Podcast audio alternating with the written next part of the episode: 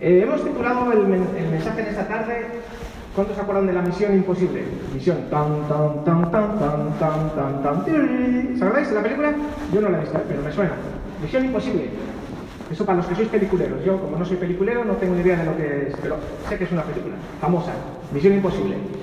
Pero la misión que Dios tiene para la iglesia es una misión que no es imposible.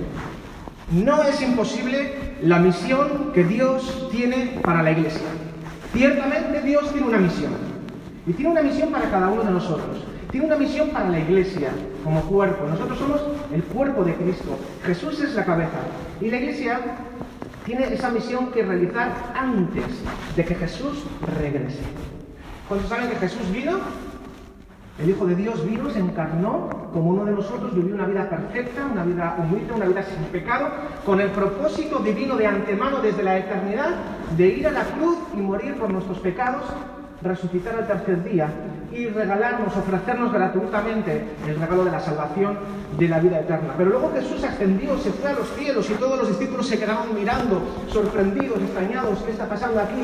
Y Jesús les dio unas palabras que quiero leer con vosotros, porque ciertamente Jesús dejó una misión, un legado a la iglesia que debemos desarrollar ante, entre comillas, su ausencia física, corporal en el cuerpo físico de Jesucristo como 100% Dios y 100% hombre. Pero no nos dejó solos. El Señor dejó con la iglesia el espíritu mismo de Jesús que está entre nosotros. Y creo que en esta tarde aquí, hoy todos lo hemos podido sentir en medio de la maravillosa alabanza y adoración que hemos tenido. Porque cuando dos o tres se reúnen, dice la palabra que allí está Cristo en medio de nosotros. Y obviamente no está eh, el, cuerpo de Cristo aquí corpóreo, como el que pasó por las calles, paseó por las calles de Palestina, sino que está el Espíritu de Jesús. Ahí se manifiesta Dios por medio de su Espíritu. El Espíritu de Cristo está aquí entre nosotros y está haciendo morada en todos aquellos que han confesado públicamente que Jesucristo es el Señor. Y dice el Evangelio de Marcos capítulo 16, en palabras de Jesús, la misión que dejó a la iglesia dice, id por todo el mundo y anunciad las buenas nuevas a toda criatura. Qué bueno que hoy además tocaba misiones, ¿verdad? Esta es la misión, este es el legado que Dios ha dejado a la iglesia Dice, el que crea y sea bautizado será salvo, pero el que no crea será condenado. Y estas señales acompañarán a los que crean. En mi nombre expulsarán demonios, hablarán en nuevas lenguas, tomarán en sus manos serpientes, y cuando beban algo venenoso no les hará daño alguno. Pondrán las manos sobre los enfermos y estos recobrarán la salud. Vaya tela. ¡Eh! Iglesia, esto está escrito en los evangelios. Esto es lo que Jesús ha dicho que la iglesia debe desarrollar cuando Cristo físicamente esté a la vista del Padre y su Espíritu esté entre nosotros. Alguno hubiera dicho, hombre, pues misión imposible tampoco va mal encaminado el título, ¿verdad? Después de leer lo que acabo de leer. Pero no, hermanos, el Espíritu Santo en esta noche nos recuerda que esta misión no es imposible. ¿Sabes por qué? ¿Te acuerdas aquel pasaje cuando está María, la muchacha que Dios eligió para que Cristo viniera al mundo en forma eh, corpórea y se hiciera carne como uno de nosotros, el ángel le dijo a María, no tengas miedo, María, porque el Espíritu Santo va a venir sobre ti, esa es la clave, el Espíritu Santo tiene que venir sobre la iglesia. Y, el, santo ser que nacerá será llamado Hijo de Dios, dice, y además, dice, y además, no solamente es que, que vas a quedar eh, embarazada por medio del Espíritu Santo, sino que además tu prima, tu prima Eli, no le dice la prima Eli, en lenguaje coloquial, la prima Elizabeth, esa anciana, la cual dicen que era estéril, además de anciana, era estéril, dice, ya está en su sexto mes de embarazo. Y ahí es cuando María, que tenía algunas dudas, dice, wow, entonces esto sí que es de Dios. Y el ángel le dice, quédate con esta palabra, esta frase. Dice, porque nada es imposible para Dios. Iglesia, Nada es imposible para Dios. Quiero que te quedes con eso en esta noche. Nada en griego es nada. En inglés es nothing. En euskera es res. En castellano, nada. En latino, nada. En cualquier idioma, no sé cómo se dice, pero nada es nada. Es imposible para nuestro Dios. Dios puede hacer cualquier cosa, en cualquier momento, en cualquier circunstancia y con cualquier persona. Y lo más asombroso, Dios quiere desarrollar su misión en el mundo, esa que acabamos de leer de ir por todo el mundo y predicar el Evangelio a toda criatura, lo quiere hacer no a través de los ángeles, lo quiere hacer a través de la iglesia. Y creo que ahí entramos en escena tú y yo. Dice en Mateo 24, 14, y este Evangelio del Reino, estamos ahora anunciando, que Jesucristo es el Salvador del mundo y que solamente en Él hay perdón de los pecados y vida eterna. Este mensaje, este Evangelio del Reino, dice, se predicará en todo el mundo como testimonio a las naciones.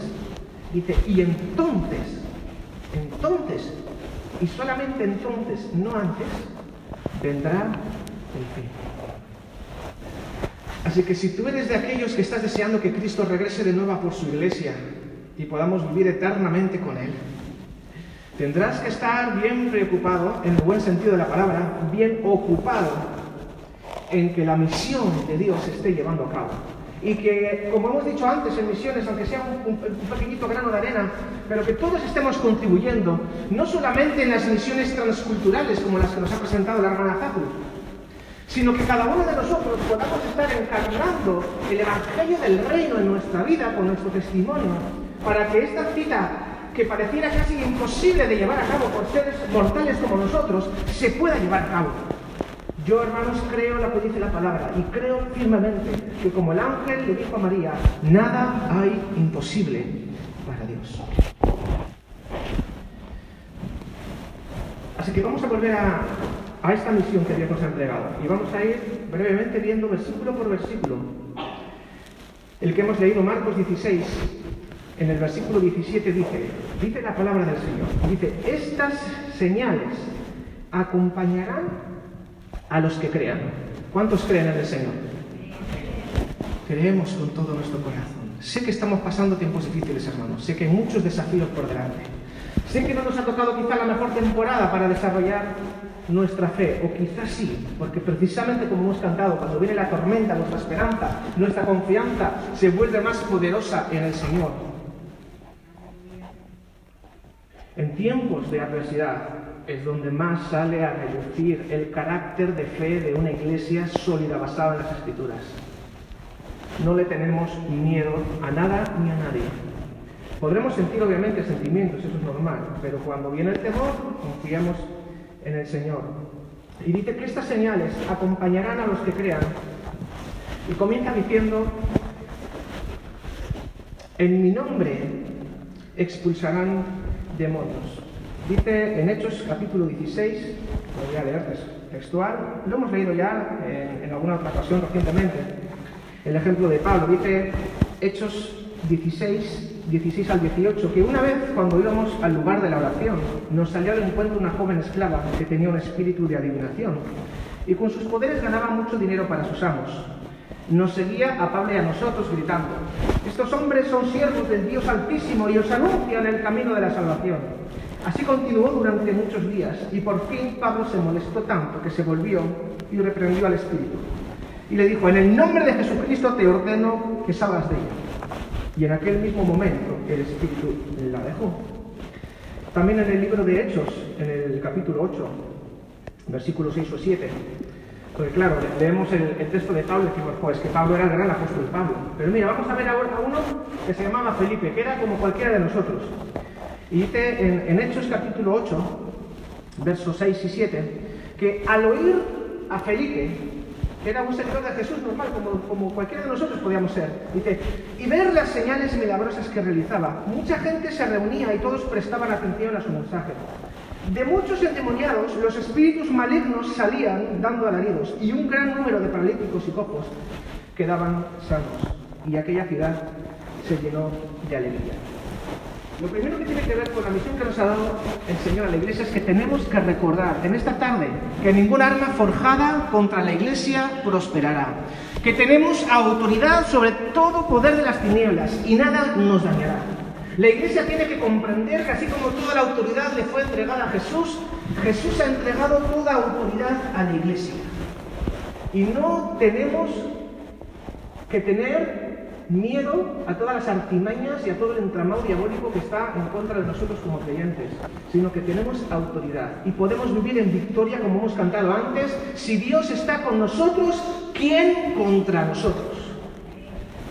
Hermanos, Jesús oró él mismo esta oración y dijo, no te ruego que los quites del mundo, sino que los libres del maligno. Ciertamente hay un enemigo que está buscando a quien devorar, pero nosotros, hermanos, si estamos cimentados nuestra fe en Jesucristo, no debemos de tener ningún temor a cualquier manifestación ni a cualquier eh, adversidad o cualquier ataque del enemigo. Nosotros tenemos autoridad. La iglesia es la vencedora, porque es el cuerpo de Cristo. Porque si empezamos a milanarnos y a tener sentimientos de autocomplejos, pensando que, uff, el mundo cada vez está peor, el enemigo está tomando terreno, la iglesia cada vez está más débil, ya apenas en muchos lugares ni se pueden congregar, pareciera, pareciera, solamente pareciera que las tinieblas están ganando y la luz está retrocediendo, pero nada más lejos de la realidad. Acuérdate que cuando Jesús estaba en la cruz, siendo crucificado, parecía, parecía que las tinieblas estaban ganando y que la luz se estaba apagando poco a poco. Y en el momento en el que Jesús dijo, en tus manos encomiendo mi espíritu, el velo del templo se rasgó de arriba abajo. Y comenzó la victoria de todas las victorias. Y nuestra victoria está basada en, en esa noche oscura de nuestro Señor Jesús. Así que no tengamos miedo a esta etapa que nos ha tocado vivir, porque ciertamente nosotros estamos por encima. La iglesia está por encima y tenemos poder y autoridad sobre toda fuerza del mal. Tenemos autoridad sobre todo espíritu maligno. Esa es la misión de la iglesia. Debemos de romper las cadenas de maldad con nuestra santidad, con nuestra vida de oración. Y, si se da alguna vez la oportunidad de poder ministrar o de poder ayudar a alguien, no tenemos que tener ningún temor, no tenemos que tener ningún miedo, porque el Señor, hermanos, está con nosotros. Si sucumbimos al temor, a la oscuridad, es cuando entonces la oscuridad se hace fuerte. Pero tú y yo sabemos que por muy oscuro que esté todo, si nosotros apagáramos de golpe las luces aquí y de, de pronto las encendiéramos, en cuanto llega la luz, las tinieblas se disipan. Así que el primer principio que quiero que te quedes en esta noche, la iglesia es más vencedora por medio de Cristo Jesús. Y ningún hermano, ninguna hermana debe conformarse con vivir en ciertas áreas de su vida esclavizado o esclavizada al pecado y al diablo, a los demonios, sino que todos hemos sido llamados a vivir en libertad. Y recuerda que el Señor está contigo. Puedes y debes vivir en libertad. Esa es la misión de Dios para la iglesia. Primeramente, la iglesia tiene que vivir en libertad para que luego pueda llevar esa libertad a los demás que están sufriendo. Continúo diciendo el texto en Marcos 16, 17. Dice, en mi nombre expulsarán demonios y hablarán en nuevas lenguas. Este viernes estuvimos aprendiendo en la ES sobre los dones del Espíritu y uno de ellos también era el de hablarán nuevas lenguas. Aquí son palabras que Jesús está diciendo que son señales, son señales milagrosas, son señales sobrenaturales. Son regalos que Dios da a todos aquellos que creen. No tiene por qué dártelas todas de golpe, ni tiene que darse siempre en todo momento. Pero estas señales deben de seguir a una iglesia que cree en Jesucristo, de una o de otra manera. No todas las personas deben de tener todos los dones ni los mismos dones, pero sí que como un cuerpo que somos, estas cosas deben de estar presentes en la iglesia para sembrar esperanza y luz en el mundo. Esto no es para traer condenación a los que, ay, pero yo nunca he hecho esto, yo no sé si alguna vez lo, haré. Esto es para encendernos una chispa de fe en medio de la iglesia, de que esta es la buena voluntad de Jesucristo para la iglesia.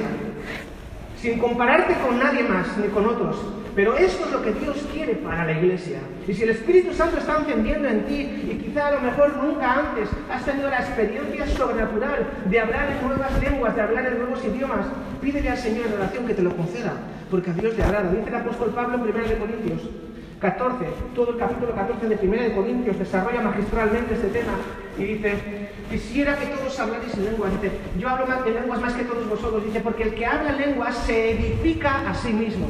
Hay momentos, hermanos, en los que uno siente que está atascado en su vida de oración. Pero cuando oramos en el Espíritu algo sobrenatural sucede y se rompen cadenas internas, y no solamente nuestras, sino de los alrededor. Dice la palabra en 1 Corintios 14, 4, el que habla en lenguas se edifica a sí mismo a nivel espiritual. ¿Cuántos no quisieran estar más edificados, más fortalecidos? El hablar en lenguas no es para montar un show en el culto. Dice, dice el apóstol Pablo que en el culto público cada uno hable para sí mismo, pero para sí mismo. Y si habla en, en alto, que sea para edificar a la iglesia. Por lo tanto, si no hay interpretación, mejor callar en lugar público, pero a solas, cuando estás a, solas con el Señor, en tu casa, en tu habitación, con la Biblia abierta, y te pones a orar, ¿por qué no pedirle, Espíritu Santo, ven sobre mí? Y quiero aprender a, orar en el Espíritu. Y te vas a sorprender, como hay veces que no sabes ni qué decir, pero dice la palabra que el Espíritu mismo intercede por nosotros con gemidos indecibles. Hermanos, esto es para la iglesia. Dios sabe que estamos viviendo en tiempos difíciles. No, no te sientas mal, no te sientas culpable, no te sientas avergonzado, porque quizá llevas unos cuantos años eh, confiando en el Señor y a lo mejor aún no has tenido esa experiencia, no importa, Dios es un Padre de amor. Dios te va a dar el llamado cuando tú estás preparado, estás preparada, si lo deseas. Y si no, Él es un caballero, no pasa nada. Puede ser un cristiano, si no hablas lenguas nunca. Pero, ¿y, ¿y qué tal si el Señor te lo quiere regalar? ¿Y por qué no estar abiertos a lo que venga del Espíritu? Porque lo que viene del Espíritu viene con paz. Entonces, estamos, estemos abiertos. El Señor quiere que fortalezcamos nuestra vida personal de oración también. Hay algunos ejemplos, solamente voy a leer dos rápidamente para que veáis que todo esto que estoy hablando está en la escritura en Hechos, en Hechos capítulo 10, del 44 al 46. Dice lo siguiente, mientras Pedro estaba todavía hablando, el Espíritu Santo descendió sobre todos los que escuchaban el mensaje. Y los defensores de la circuncisión que habían llegado con Pedro se quedaron asombrados de que el don del Espíritu Santo se hubiera derramado también sobre los gentiles. ¿Por qué? Dice, porque los oían hablar en lenguas y alabar a Dios.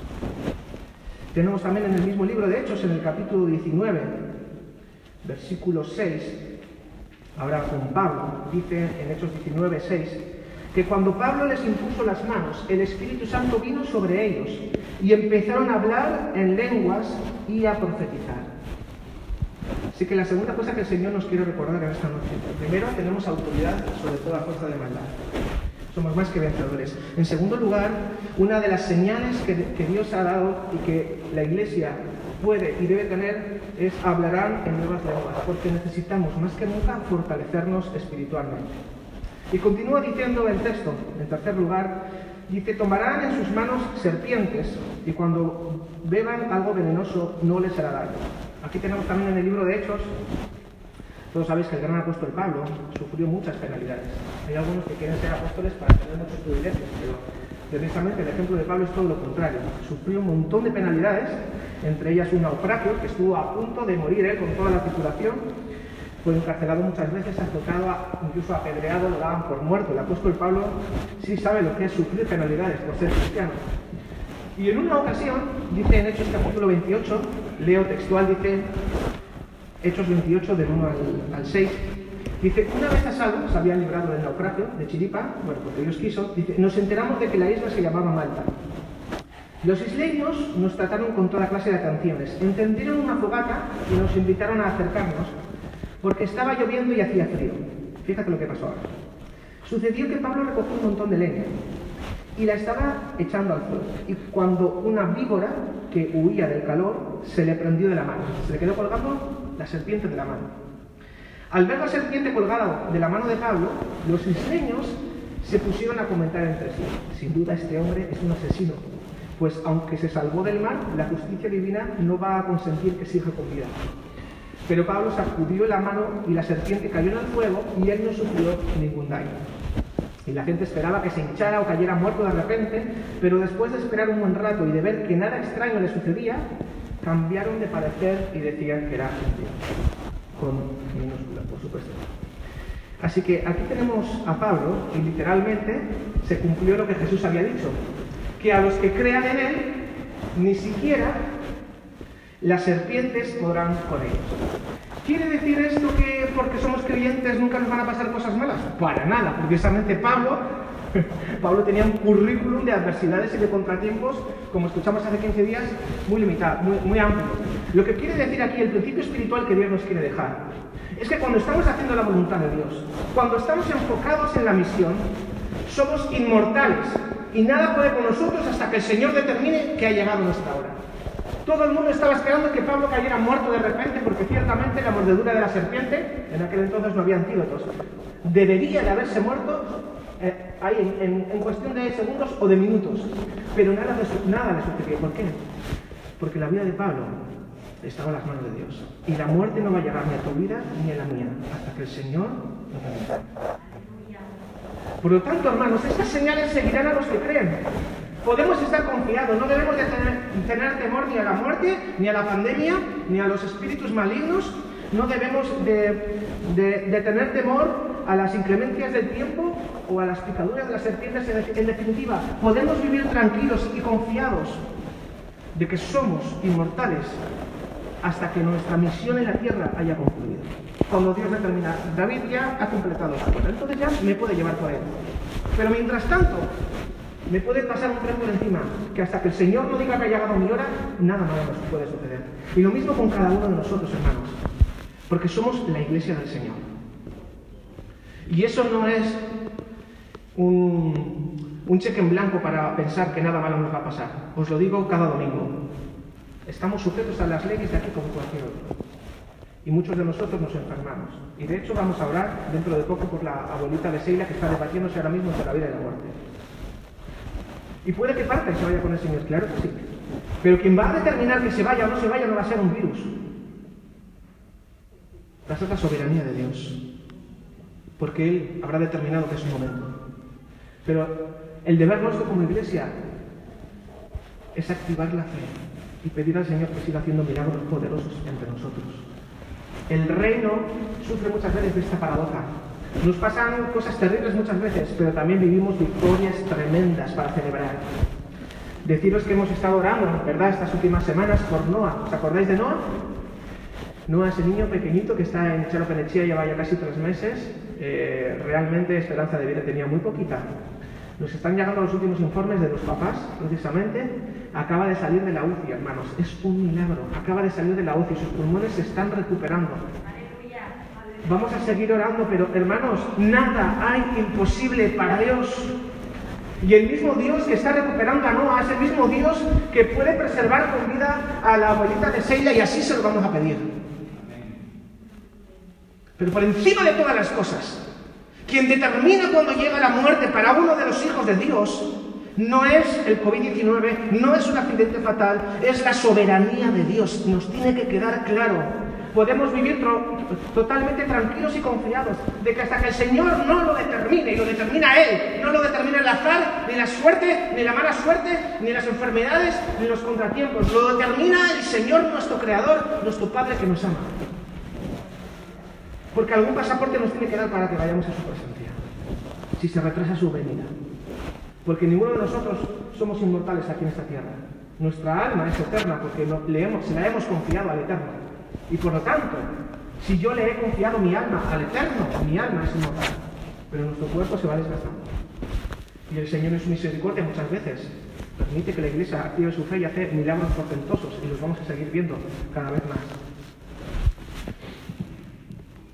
Y esto nos lleva al cuarto punto. Dice Marcos 16, el último versículo. Dice, y pondrán las manos sobre los enfermos y estos recobrarán la salud. Aleluya. Aleluya. Hermanos, esta misión es la que Jesús ha encomendado a la iglesia. Si te abruma, a mí también me abruma, no te preocupes. Pero sabes, nosotros vamos a hacer lo que sea humanamente posible. Que de lo imposible se encarga el Espíritu Santo. Así que que nadie se me agobie, por favor. Porque la obra de Dios la hace Dios. Lo, sobrenatural, lo imposible lo hace Él. Nosotros hacemos lo posible. Si yo tengo un enfermo delante mío, mi responsabilidad cuál es? Según la palabra, es poner las manos sobre los enfermos. ¿Quién lo sana? Lo sana Dios. Si no sana, no tengo que... Yo he hecho lo que pone la palabra. Luego hay factores que solamente Dios en su providencia y en su soberanía entiende. Pero la Iglesia debe realizar su misión. No debemos dejar de hacer la obra de Dios por temor por temor a la lucha espiritual, por temor a que el enemigo se revuelva y luego nos busque la revancha, porque tenemos una vida de oración deficitaria. Ya hemos dicho lo que tenemos que hacer, tenemos que buscar al Señor con todo nuestro corazón. Pero hermanos, dice en 1 Corintios 2,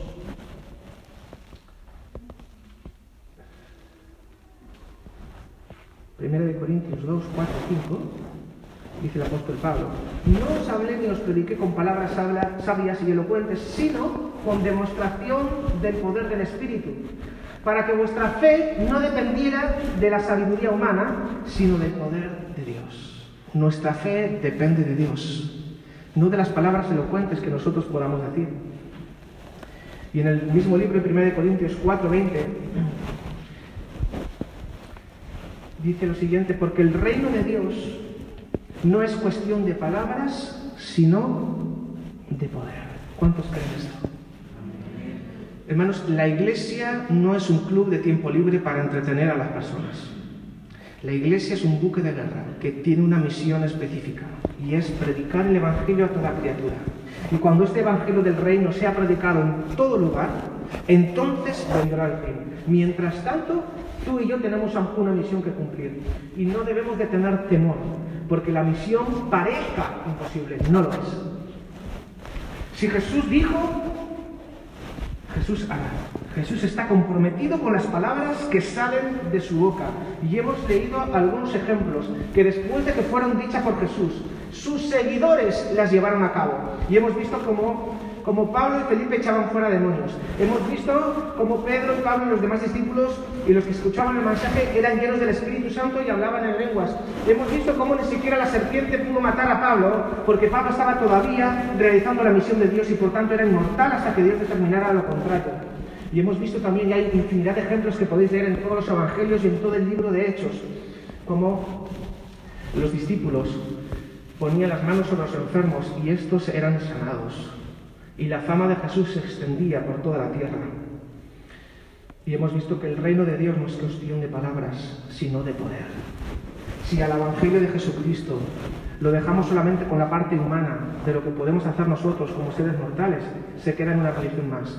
Pero si le añadimos la misión de Jesús en estas palabras y le añadimos el poder de Dios, el componente sobrenatural, entonces la iglesia, hermanos, es imparable, es indestructible. No debemos conformarnos a un cristianismo sin fe, a un cristianismo sin poder. Eso no es la voluntad de Dios. Lo que Dios quiere es que nosotros abramos nuestros sentidos espirituales y más que nunca le pidamos a Dios y le recordemos, Señor, nada es imposible para ti. Quiero invitarte ponerte de pie. Y vamos a cantar juntos precisamente porque ¿Tú recuerdas esas canciones que, quizá aprendiste de pequeño en, la iglesia, que estaban basadas en algunos versículos de la palabra? Y, cuando eso sucedía, todavía pasan años, todavía te acuerdas de algunas canciones, de algunos estudios. Quiero que nos quede claro en esta tarde que nada es imposible para Dios. Y esta misión que Dios tiene para la iglesia no es imposible. Es posible si podemos creer y si la llevamos a cabo. Es que vamos a avanzar por la vida del Señor porque para Dios no hay nada imposible.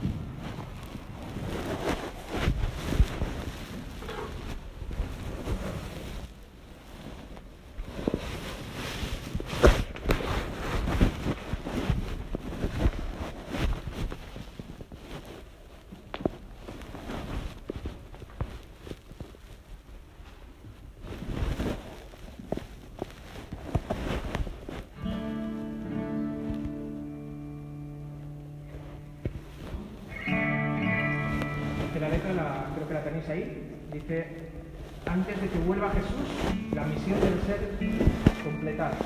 Amén. Dice, toda lengua, pueblo y nación deben escuchar de su salvación. A través de la iglesia, sí, el poder del Evangelio se encarnará, milagros poderosos sucederán. Y muchas, muchas almas, muchas almas se van a salvar. Iglesia, en los próximos años vas a ver la salvación de muchas almas. Pero tenemos que creer lo que se ha predicado en esta carrera. Porque para Dios no hay nada imposible. Antes de que vuelva Jesús, la misión debe ser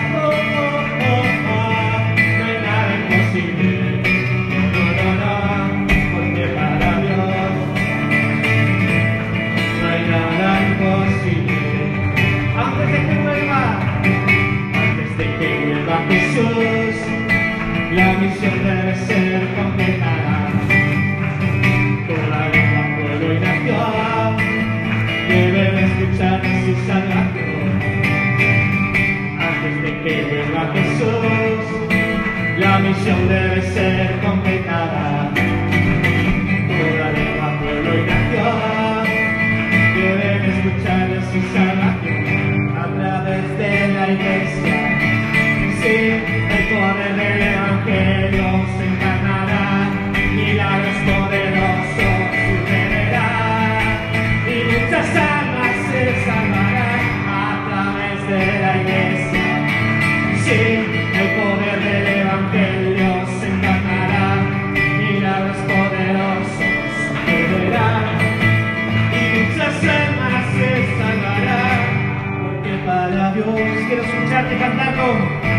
no hay nada imposible.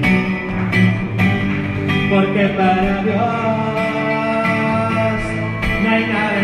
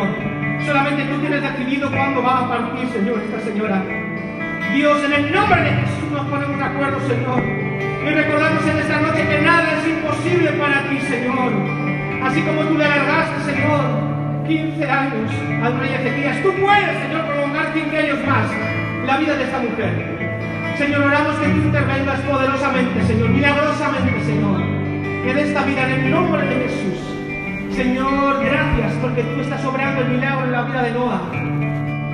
Señor, celebramos lo que tú estás haciendo, Señor, pero pedimos, Dios, que tengas misericordia, Señor. Señor, que si no va contra tu voluntad específica para esa mujer, Señor, oramos, Señor, oramos y nos ponemos de acuerdo. Extiende 15 años más de vida a esta mujer. Oramos por María, Señor. Sea tu misericordia sobre ella. Señor, esa infección, Señor, que le ha agarrado. Dios, tú puedes disolverla, Señor. Para ti no hay nada imposible, Señor. Oramos en el nombre de Jesús, Señor. Te presentamos también a la mamá de Eva, Señor, a luz divina. Señor, oramos en el nombre de Jesús, que toda metástasis sea desaparecida, Señor, por el poder de tu nombre, Señor.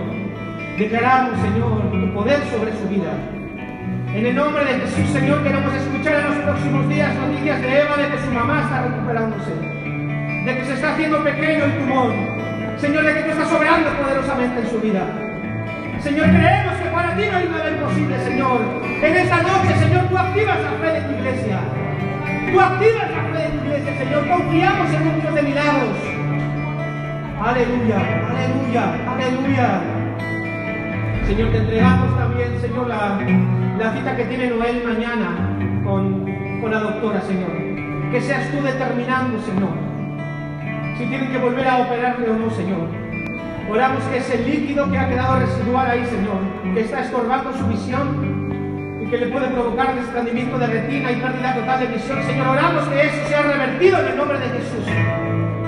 Y que tú vengas con poder, Señor, sobre el ojo de Noel y podamos escuchar, Señor, la victoria de tu intervención.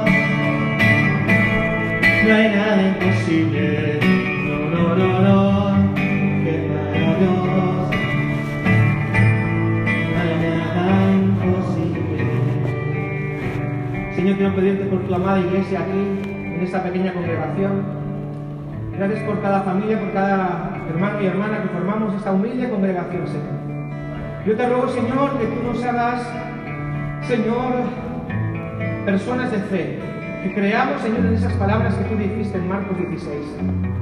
Señor, que estas señales puedan seguir a tu iglesia, Señor. Yo te ruego, Señor, que en los próximos días tú actives, Señor, los dones del Espíritu en tu iglesia. Que tú actives los dones de sanidad, Señor. Tú actives los dones de lengua, Señor. Tú actives los dones de interpretación. Señor, sea activada tu iglesia en lo sobrenatural. Señor, que podamos ser relevantes en este mundo enfermo que carece de esperanza, Señor. Yo te pido que traigas libertad a tu iglesia, Señor. Que quites, Señor, argumentos, Señor, que obstaculizan, Señor, que tu propósito total se cumpla en la vida de tu iglesia. Activa, Señor, la fe de lo sobrenatural nuestro medio, Señor. Que nos acostumbremos a pedirte imposible, Señor, y a recibirnos por medio de la fe. Señor, si alguno de nosotros ahora mismo así, aquí está pasando alguna dificultad, aquí en medio nuestro hay personas que están necesitando sanidad en sus cuerpos, Señor, y te ruego en el nombre de Jesús que vengas, Señor. Yo declaro sanidad en el nombre de Cristo, sobre todo dolor de cabeza ahora en este lugar, sobre todo dolor de huesos en las articulaciones, Señor, declaro el poder de Dios manifestándose en la iglesia aquellas personas que estén realmente sufriendo, que están desesperanzadas, que necesitan milagros de provisión económica. Señor, yo te ruego que tú abras las ventanas de los cielos. Nosotros hacemos nuestra parte, lo posible. Nosotros ofrendamos, nosotros diezmamos. De los milagros te encargas tú, Señor. Nosotros hacemos lo posible, Señor. Te entregamos a ti nuestras cargas. Toma nuestros dolores. Señor, toma nuestras aflicciones, toma nuestras angustias, Señor, te las entregamos a ti. De lo imposible te encargas Señor. Hay situaciones familiares que parecieran irreversibles y dices, eso sí que es imposible. Pero el Señor te recuerda en esta noche, nada es imposible para mí.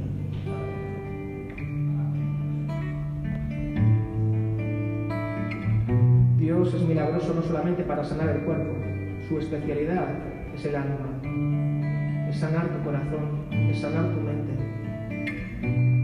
es revivificar tu espíritu.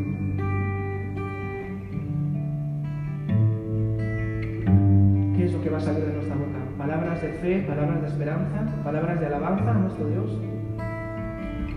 Si conseguimos que suba hasta su trono alabanza a nuestro Dios, Él va a descender de su trono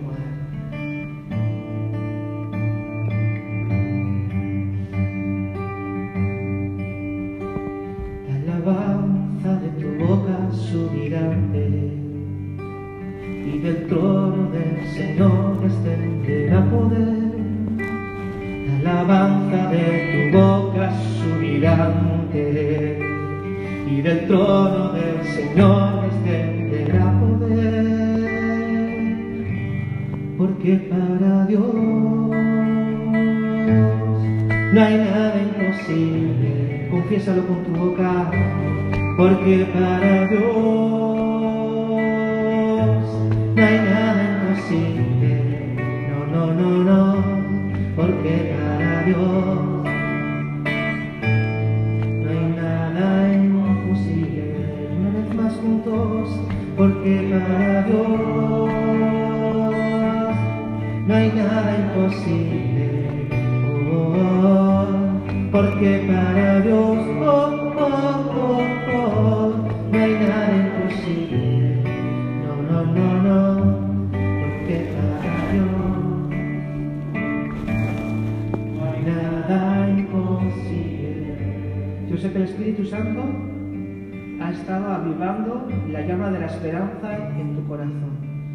Aquellas situaciones o enfermedades o complicaciones económicas que te, te traían por la calle de la amargura literalmente y ya estabas empezando a caer en desesperanza pensando que tu marido jamás va a cambiar, que tus hijos no van a salir adelante, que eres una pobrecita de ti.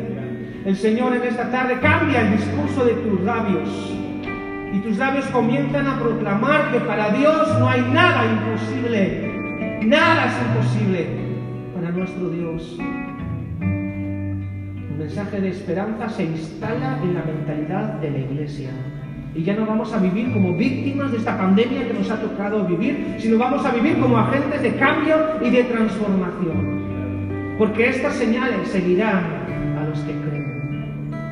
Gracias Dios. Y por todo el mundo y predicad el Evangelio a toda criatura. Señor, tú capacitas a tu iglesia para que cada uno de nosotros en nuestros lugares de trabajo, en nuestros lugares donde nos permite socializar con otras personas, podamos ser sal y podamos ser luz. Y esto no es imposible, te recuerda el Señor. Esto es posible. Si tú haces lo que está en tu mano, Dios hará lo que está en la suya. Aleluya.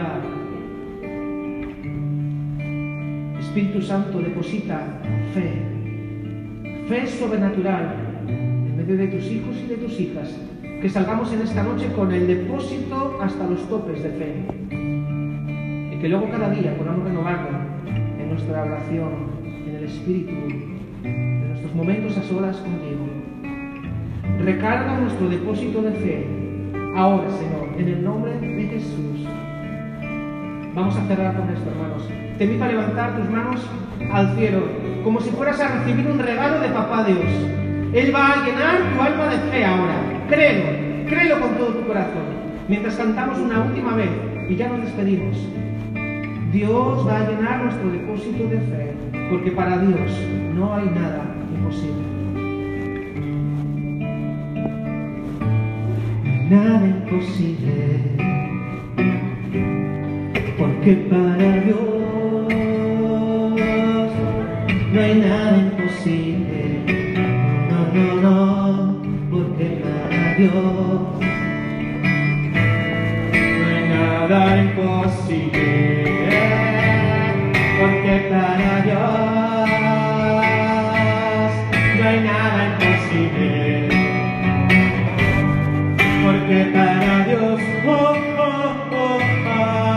no hay nada imposible. No, no, no, no. Porque para Dios hay nada imposible. Aleluya. Gracias, gracias Jesús. Señor, te encomendamos a ti nuestras vidas, nuestras familias, la vida de nuestros hijos. Señor, te encomendamos a ti nuevamente, Señor, a la abuelita de, de Seila y de Brian. Está contigo, Señor, está en tus manos. Señor, te encomendamos a ti, Señor, la vida de Noel y su visita de mañana a la doctora. Dejamos en tus manos el resultado, el veredicto es tuyo, no de la doctora. Señor, encomendamos a tus manos de cuidado y de amor la vida de Noah, a la mamá de Eva. Depositamos en tus manos, Señor, la vida de tu iglesia. Y esta semana que comienza, que sea una semana de victoria. Que sea una semana, Señor, de realizar misiones imposibles, pero en tu nombre se hagan realidad. Gracias, Señor, por tus cuidados, por tu protección, por tu provisión. Que sea tu nombre puesto en alto en nuestras vidas en toda esta semana.